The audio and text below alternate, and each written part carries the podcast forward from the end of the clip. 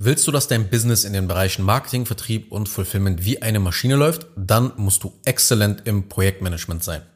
Herzlich willkommen zu einer weiteren Folge von Self-Scaling Business. Mein Name ist Anja Zengin und in diesem Podcast erfährst du als Agenturenhaber, Berater und Coach dein Business durch Prozesse höchstgradig zu systematisieren, damit dein Business Kosten spart, deine Mitarbeiter effizient arbeiten und du dich aus dem Tagesgeschäft lösen kannst.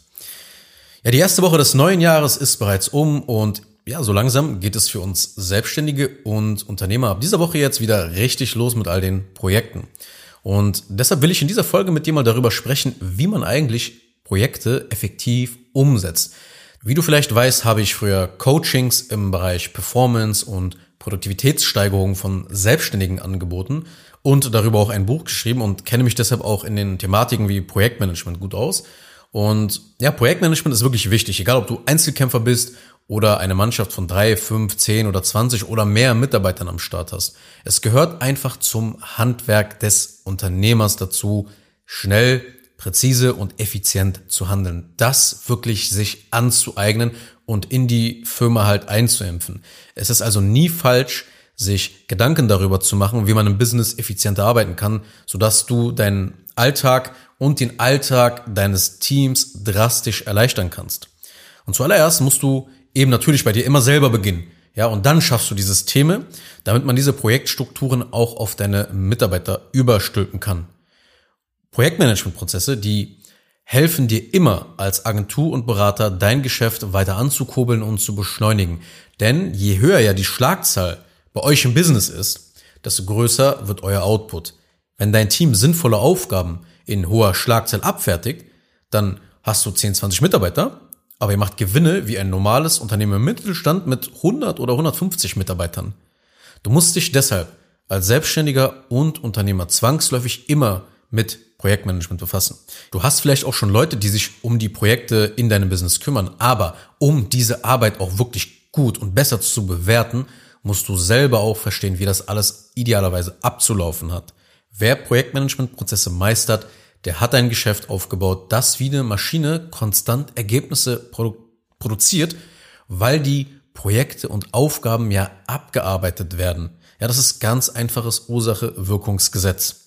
Je eher du Projektmanagement meisterst, desto schneller wirst du dich auch aus dem Tagesgeschäft befreien und Aufgaben richtig an deine Mitarbeiter abgeben. Ja, wenn du da kein Wissen darüber hast, wie wirklich Projekte aufzuteilen sind etc., dann wirst du nie wirklich gut Aufgaben delegieren können und dementsprechend auch irgendwie immer im Tagesgeschäft mitmischen. Eine Sache noch, bevor es in den Inhalt reingeht. Projektmanagement für Agenturdienstleister, Berater und Coaches ist ein bisschen anders.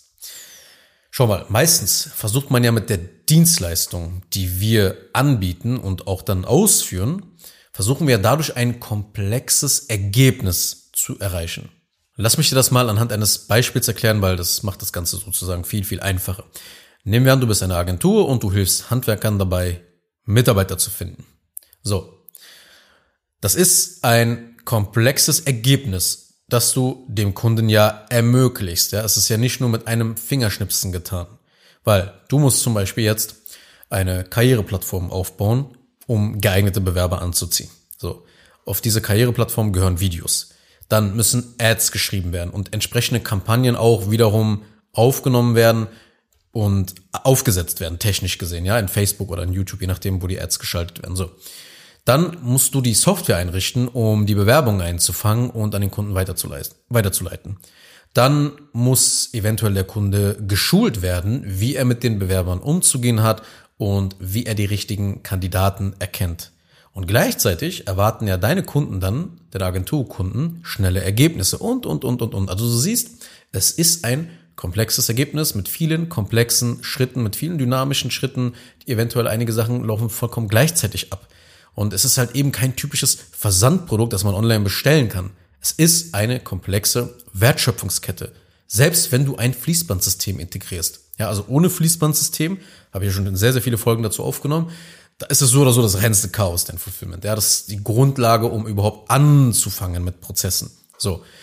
Und genau aus diesen Gründen hat das Projektmanagement einen hohen Stellenwert als Agentur, Berater oder Coach, weil jeder im Team dann mit den Arbeitsabläufen vertraut sein muss. Ja, weil nur so eben ein komplexes Ergebnis zielsicher und pünktlich erfüllt werden kann. Aber auch abseits des Fulfillments ist ein zielführendes Projektmanagement entscheidend. Ja, weil Marketing und Vertriebsaktivitäten, die sorgen ja dafür, dass Umsatz konstant generiert wird und letzten Endes die Kasse stimmt und so halt den ganzen Laden ja auch am Leben hält. Ja, du siehst also an Projektmanagement kommt man als Agentur, Berater oder Coach nicht vorbei. Das dazu erstmal. So, jetzt schauen wir uns mal an, wie geht man da vor? Was muss man machen, wenn man seine Projekte effizient managen will? Und zwar als allererstes musst du das OKR-System kennen. Ja, das heißt, für ein effizientes Projektmanagement braucht man ein gutes und gleichzeitig simples Zielesystem. Denn OKR, das steht für Objective und Key Results. Ja, die zwei Sachen komme ich gleich dazu. Aber grundsätzlich musst du erstmal verstehen, Projekte sind das eine. Darüber geordnet sollten immer Ziele sein. Ja, Ziele sind wichtig, weil sie uns Klarheit geben. Das bedeutet, du kannst produktiv mit deinem Team an den falschen Projekten arbeiten. Und deshalb, bevor es eben an diese Projekte geht und an die Umsetzung ja letzten Endes, musst du Ziele für dein Geschäft haben. Und nicht einfach schwammige Ziele wie, wir wollen einfach sehr, sehr viel Geld verdienen dieses Jahr, weil mit solchen Zielen kann man im Alltag nichts anfangen, sondern es müssen klare Ziele sein, ja, wirklich Ziele sein, die man verstehen kann. Und deshalb kann ich dir dieses OKR-System nur ans Herz legen. Du kannst auch gerne mal googeln in Anschluss dieser Episode, wenn du mehr darüber erfahren willst. Aber im Prinzip geht es um Folgendes.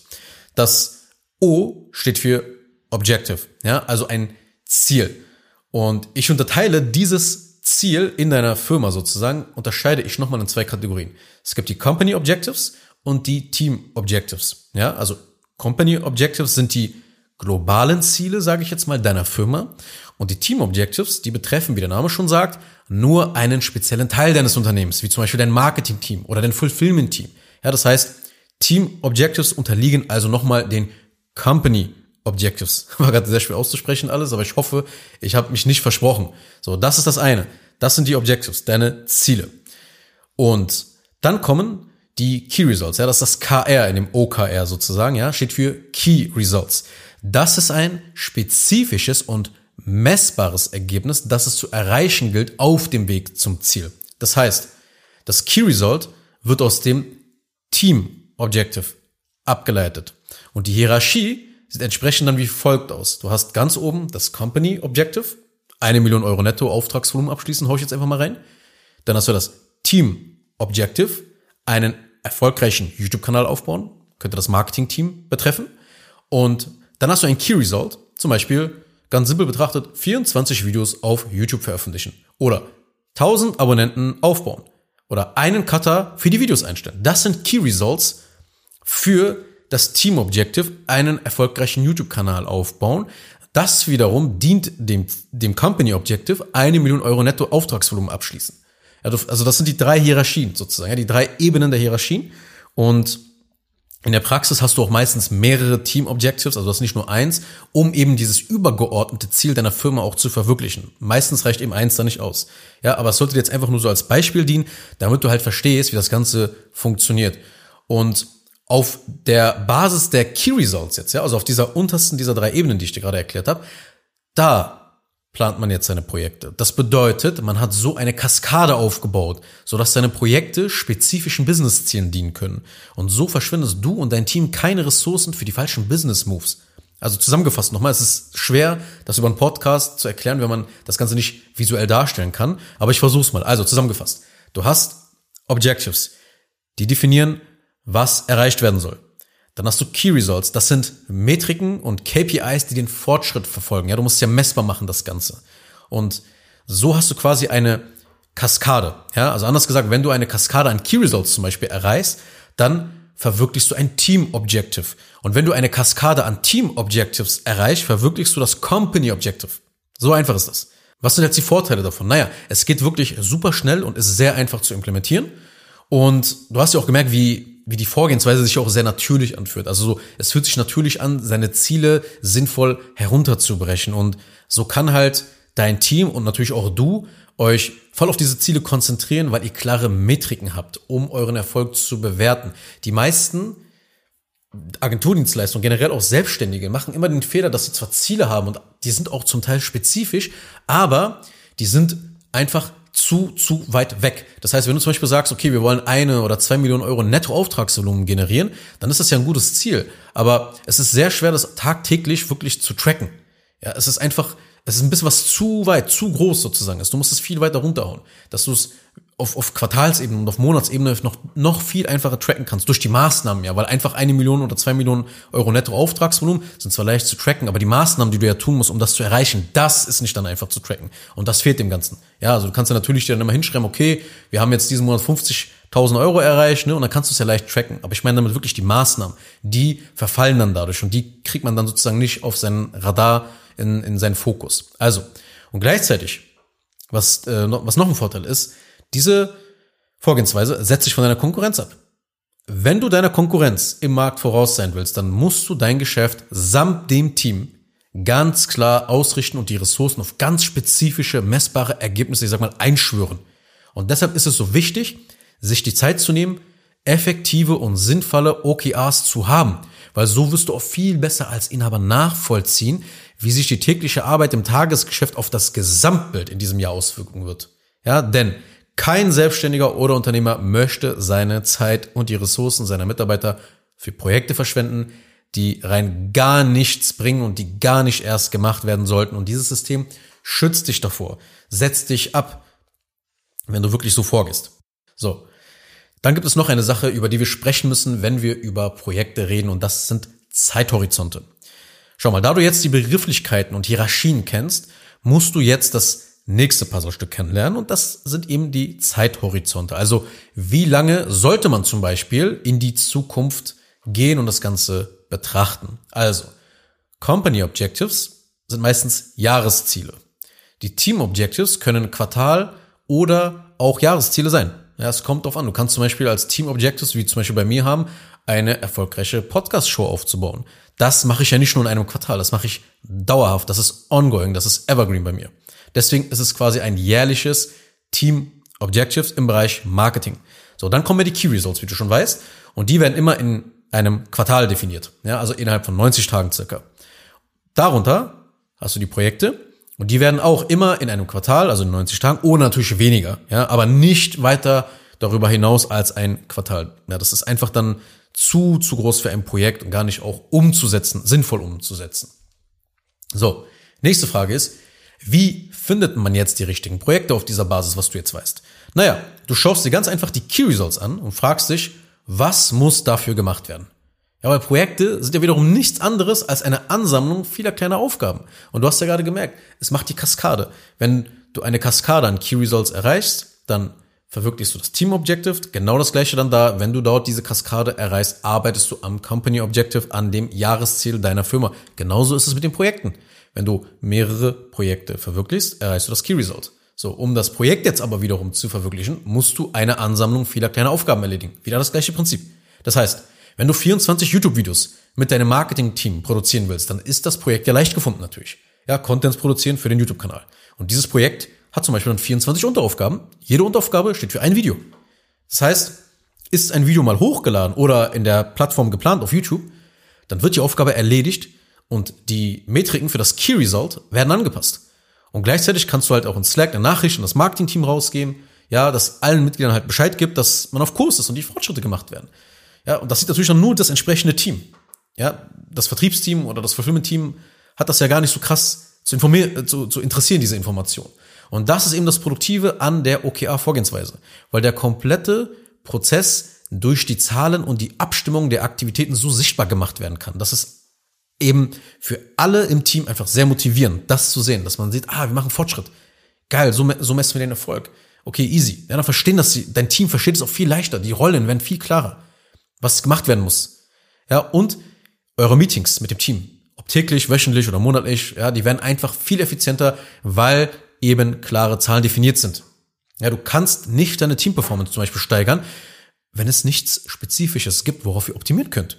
Du kannst deinem Cutter Beispiel konkrete KPIs benennen, weil du weißt, wie viele Videos ihr für eure YouTube-Aktivitäten und euren Kanal benötigt. Oder wenn jetzt zum Beispiel auch noch Real-Aktivitäten dazu kommen, wie viel ihr dann benötigt. Du kannst, du kennst die KPIs, du weißt, wie viel gebraucht wird.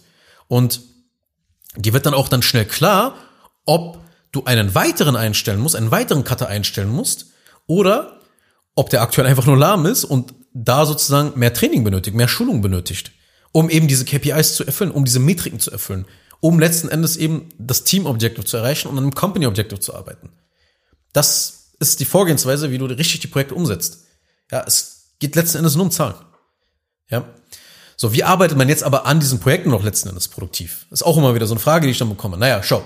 Es gibt jetzt verschiedene Methoden. Es gibt die Scrum-Methode, es gibt agiles Projektmanagement, es gibt irgendwie die Wasserfall-Methode, Wasserfall-Modell. Das heißt so, wenn man die nächsten Projektphase eben dann nur beginnt, wenn die vorherige erledigt wurde. Ja, das ist so dieses Wasserfallprinzip-Konzept und ja, diese Projektmanagement-Methoden, die haben ihren Ursprung häufig in der Software- und App-Entwicklung und die funktionieren auch für sehr große, sehr individuelle Projekte. Dementsprechend sind sie aber für Agenturen, Berater und Coaches weniger geeignet, weil eben für die Skalierung eine Dienstleistung benötigt wird, die im Großen und Ganzen ja immer gleich abläuft. Das habe ich wirklich schon in so vielen Episoden hier rauf und runter geredet. Ja, du brauchst eine Dienstleistung, die standardisiert ist.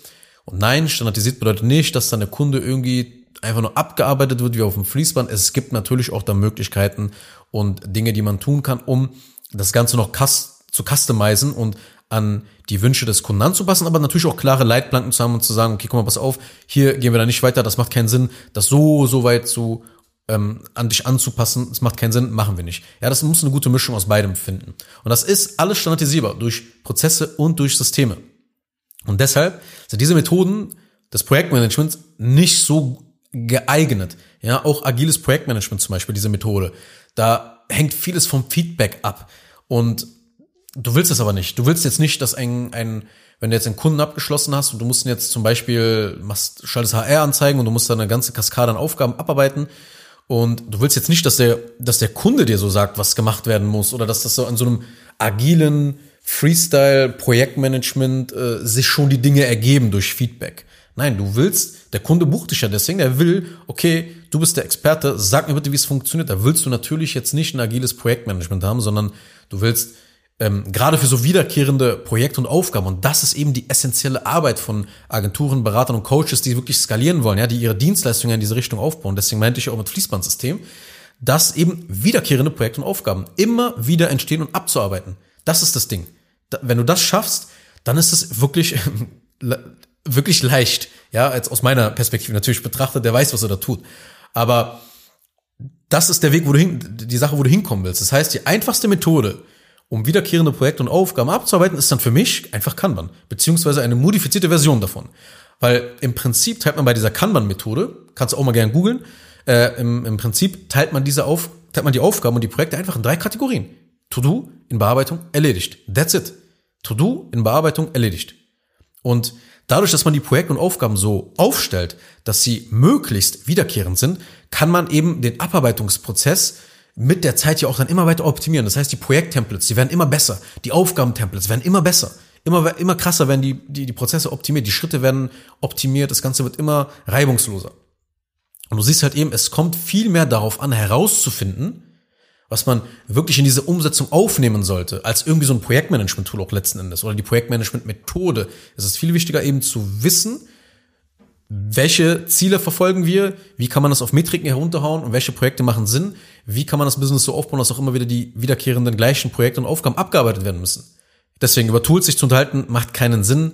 Das ist auch sehr individuell natürlich, aber das Schlimmste, und das sehe ich sehr oft, dass äh, gerade so Marketingagenturenhaber, ja, die ja häufiger etwas nerdiger unterwegs sind, wenn ich das mal so sagen darf, die beschäftigen sich unfassbar lange mit dem Management der Projektmanagement-Software ja, als mit der Umsetzung letzten Endes und dem Voranbringen der Projekte. Deswegen mach das nicht. Mach dich da nicht verrückt, welches Tool du verwenden solltest, welche Methode du verwenden solltest.